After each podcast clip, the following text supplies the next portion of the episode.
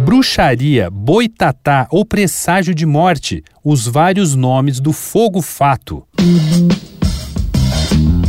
Dois pontos. Uma conversa sobre quase tudo com Daniel Almeida.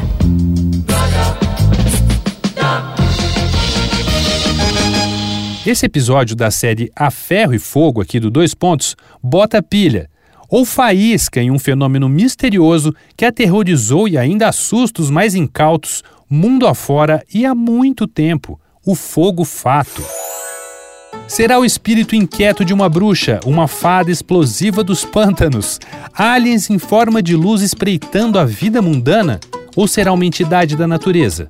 Esse fenômeno curioso, descrito como uma bola de luz vista flutuando sobre pântanos e cemitérios, muitas vezes à noite, obviamente, por se destacar mais na escuridão, deu origem a muitos relatos e lendas há centenas de anos em todo o canto. No país de Gales são tidos como presságios de morte.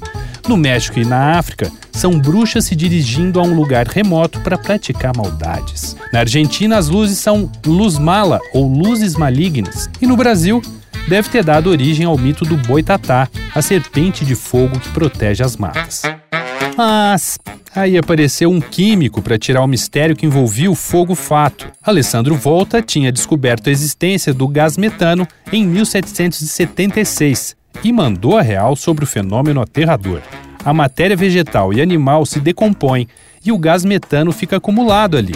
Eventualmente, o gás deve borbulhar, voar para fora do solo e reage ao entrar em contato com o oxigênio do ar. Se houver um raio ou alguma descarga estática na mesma área, o gás é aceso como um palito de fósforos. Inclusive, hoje em dia, um dos usos sustentáveis do metano é na produção de biogás.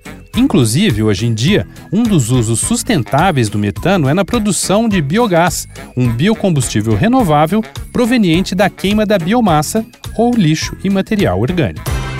Vai lá no arroba Danico Illustration e dá uma olhada nas ilustrações inspiradas na série A Ferro e Fogo. Eu sou Daniel Almeida, dois pontos. Até a próxima.